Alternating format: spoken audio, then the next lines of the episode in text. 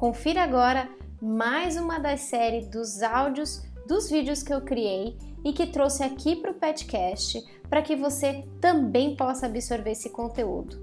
Lembrando que o vídeo está no meu canal do YouTube, que você vai poder acessar pelo link bit.ly barra vídeospc, tudo junto sem acento. Esse formato de trazer os áudios dos meus vídeos vai trazer mais dinâmica para o nosso podcast me diz se você está gostando, se tem alguma sugestão, alguma crítica, vai lá no nosso Facebook, facebook.com.br petcoachingbr, ou você pode nos mandar a sua sugestão pelo nosso site petcoachingbr.com. Você já imaginou a rua como sendo um grande parque de diversões para o seu cão? Pois é, afinal pode ser mesmo, afinal é cheio de estímulos, cães, pessoas, barulhos, locais novos para explorar, cheiros novos. É um ambiente realmente muito estimulante para eles.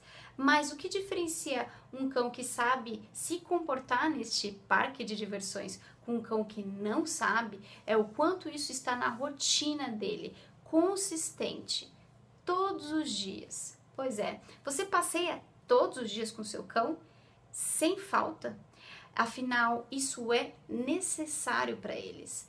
Não importa se seu cão não precisa de tanta atividade física, a atividade social é muito importante. Explorar novos ambientes é muito importante. Então, se esforce para tornar rotina o passeio com seu cão.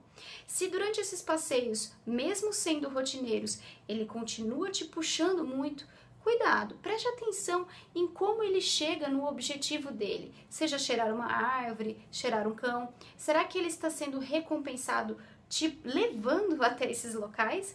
Então, se a guia tensionar demais, pare, espere ela relaxar para que ele possa alcançar o objetivo dele. É, eu sei que é muita informação para esse momento. Afinal, o Pet Insights é só para te dar algumas ideias de como melhorar o relacionamento com seu cão. Deixe sua dúvida aqui nos comentários pode escrever que a gente marca um papo mais longo a respeito disso, que tal? Então eu te espero no próximo Pet Insight.